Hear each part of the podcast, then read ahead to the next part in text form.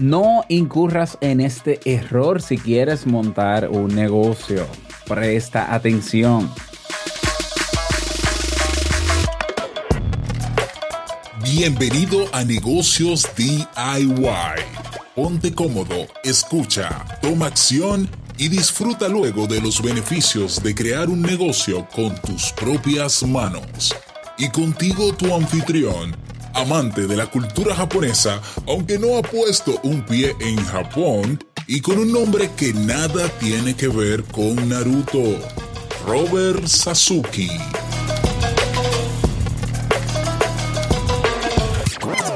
Hola, ¿qué tal a todos? Este es el episodio número 15 de Negocios DIY. Yo soy Robert Sasuki, capitán de clubkaizen.net, la comunidad de emprendedores que buscan la mejora continua, donde cada semana publicamos nuevos contenidos formativos y donde tienes una red social privada exclusiva para conocer y asociarte con personas alineadas con lo que quieres hacer, con lo que quieres lograr. Si todavía no te has suscrito de forma gratuita al masterclass de productividad personal, lograr más haciendo menos, ¿qué esperas? Ve, pero ya, ¿eh? porque es con un cupo limitado, es gratis eh, va a ser este 30 de enero. Eh, no te lo puedes perder. Ve a clubkaizen.net barra diagonal masterclass. clubkaizen.net barra diagonal, diagonal masterclass. Voy a dejar eh, los enlaces también en las notas de este episodio. En el episodio de hoy vamos a conversar sobre el error que, que yo entiendo que, que ya no es necesario incurrir en él a la hora de montar un negocio. Eh, vamos a hablar sobre esto y es el, error de montar o de comenzar un negocio en grande. A ver, a ver, a ver, a ver, a ver, a ver.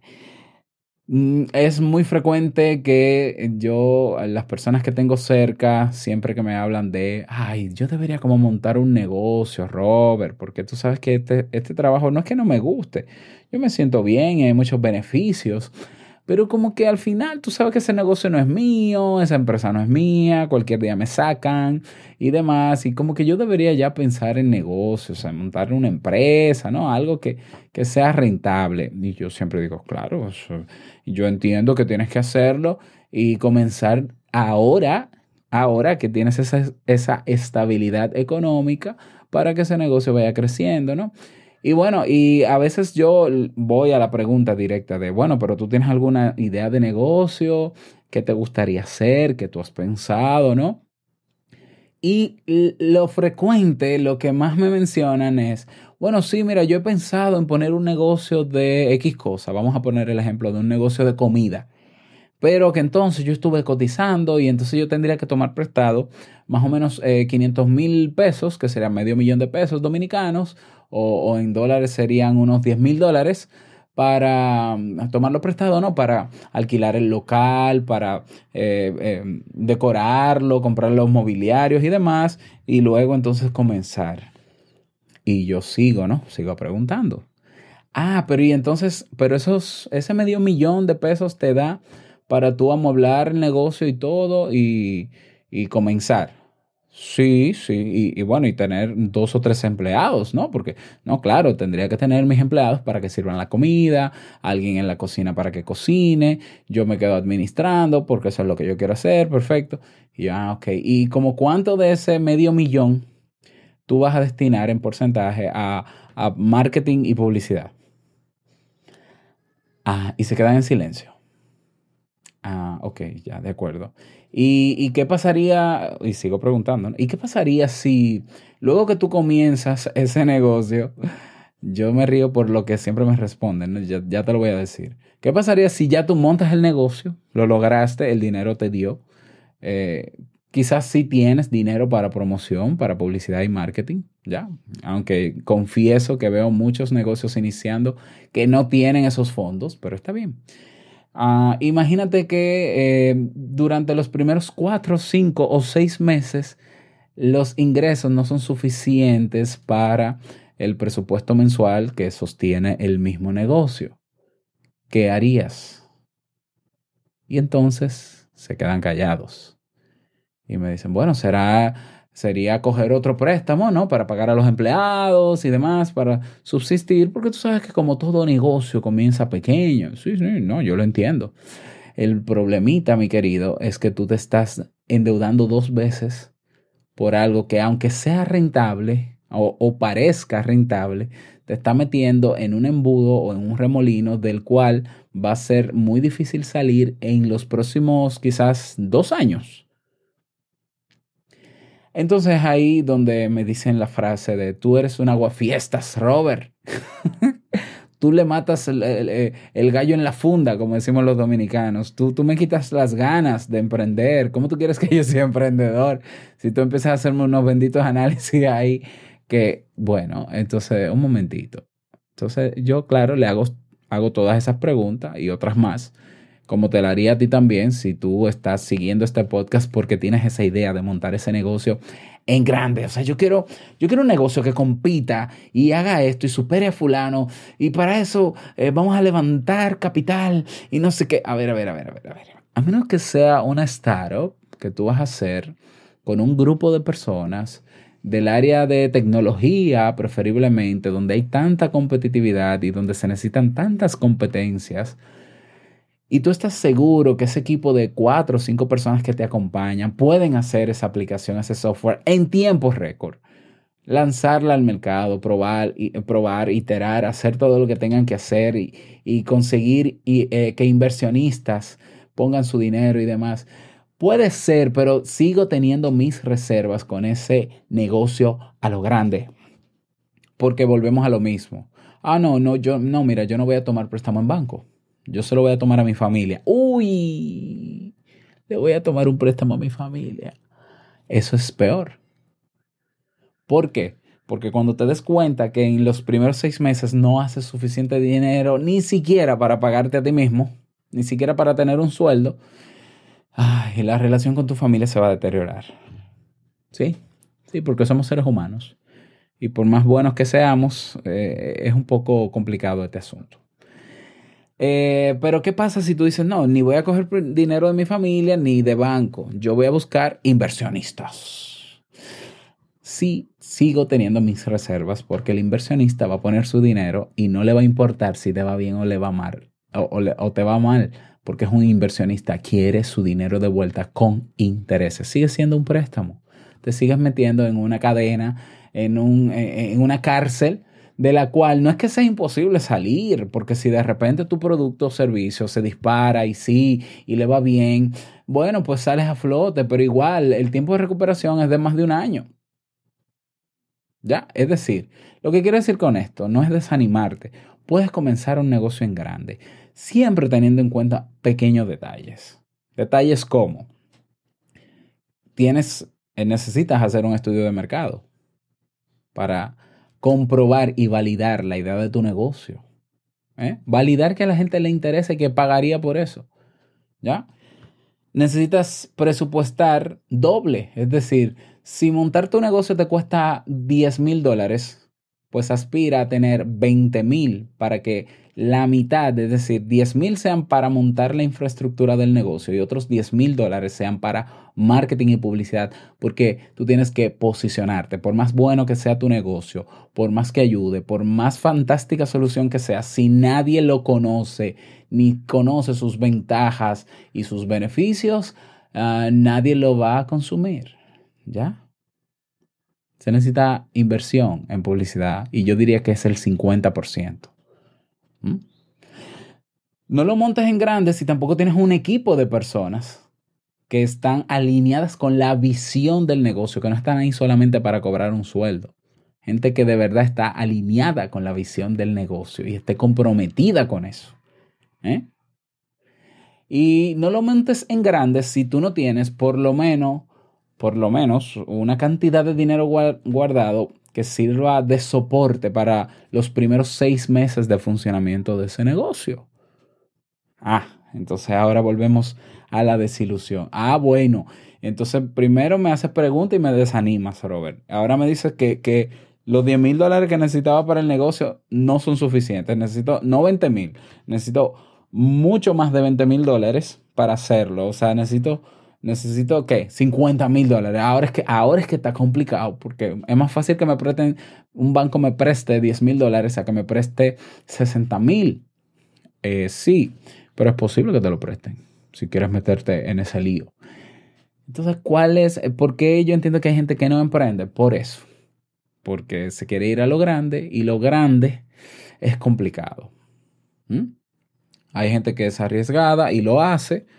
Los que más, quienes más lo hacen son, son los que ya tienen una solvencia económica o ya tienen un, negocio, un primer negocio que les sirve de, de palanca para los próximos.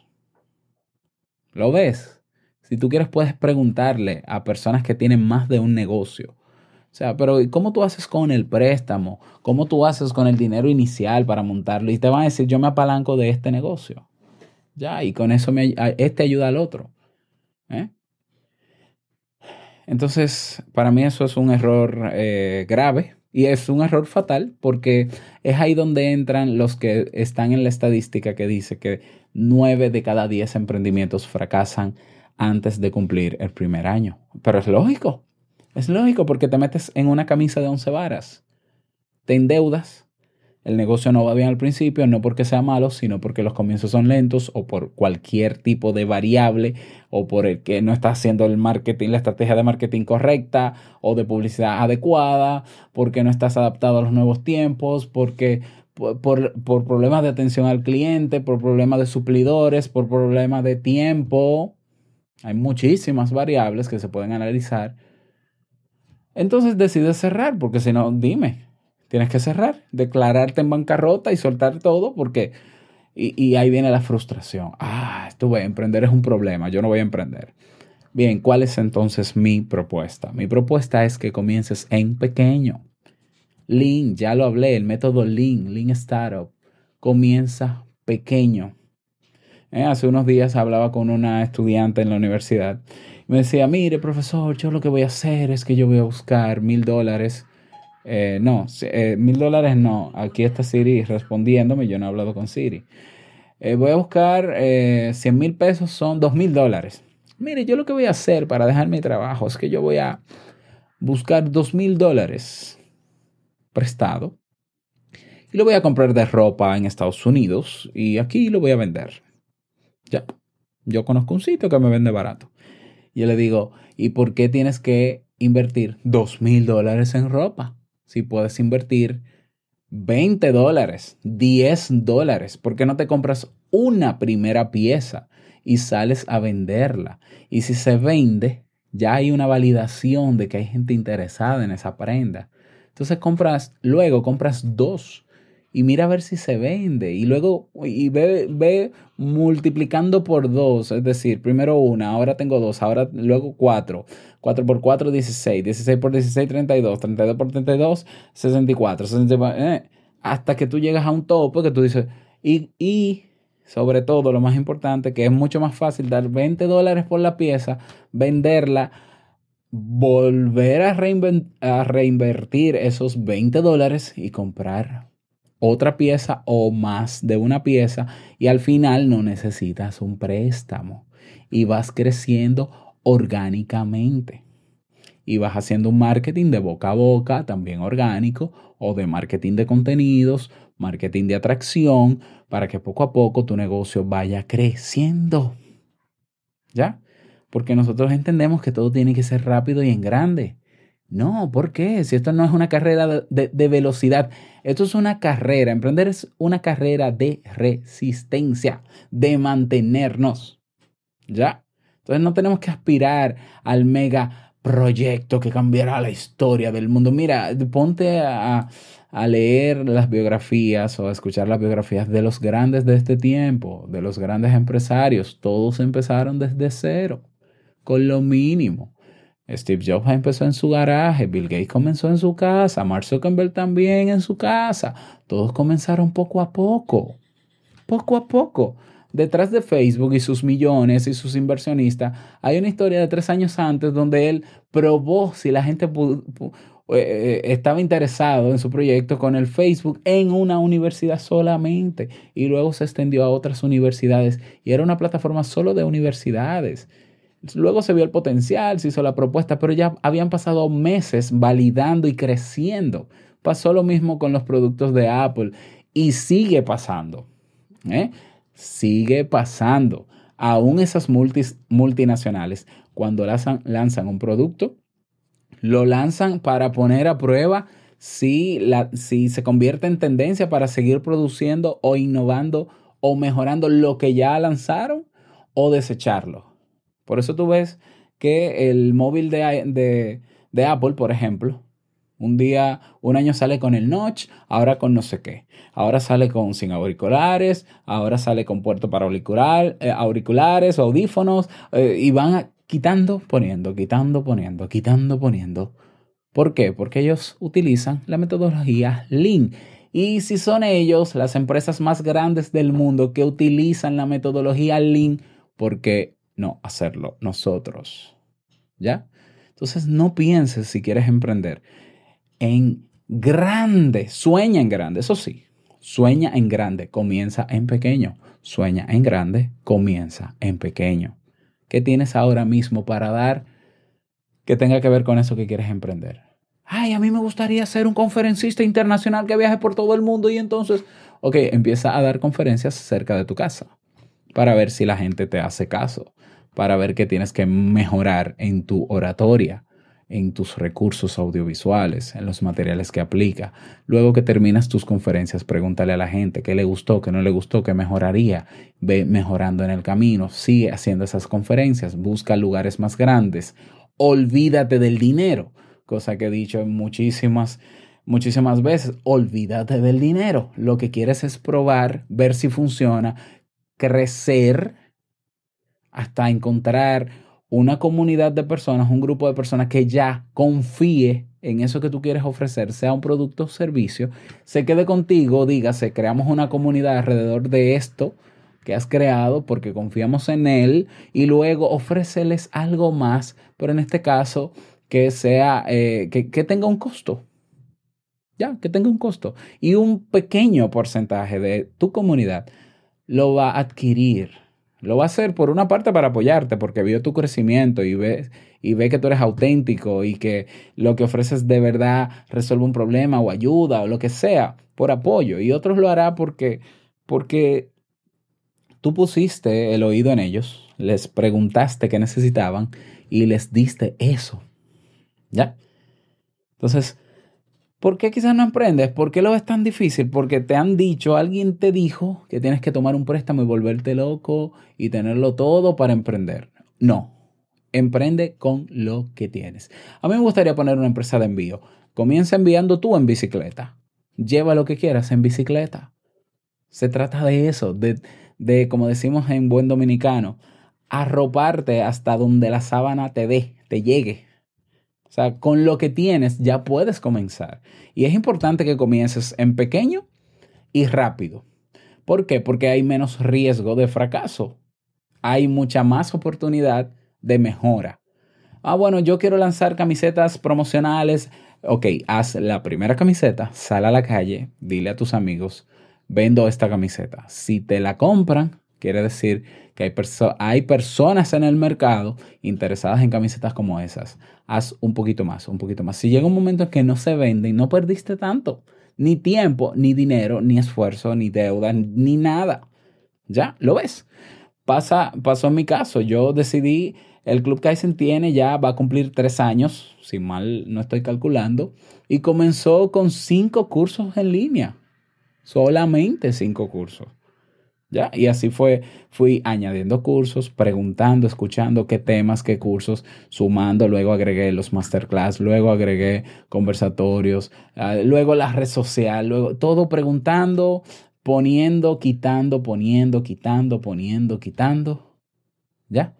Y mi inversión para el Club Kaizen en términos económicos fue el tiempo que yo dediqué y el dinero que yo invertí en formarme para aprender a implementar mi página web a mano y el tiempo que decidí para aprender marketing y publicidad para luego hacer el máster que hice y comenzar a aplicarlo, a aplicar todos esos conocimientos. Tiempo que me tomó toda esa formación, como cinco años.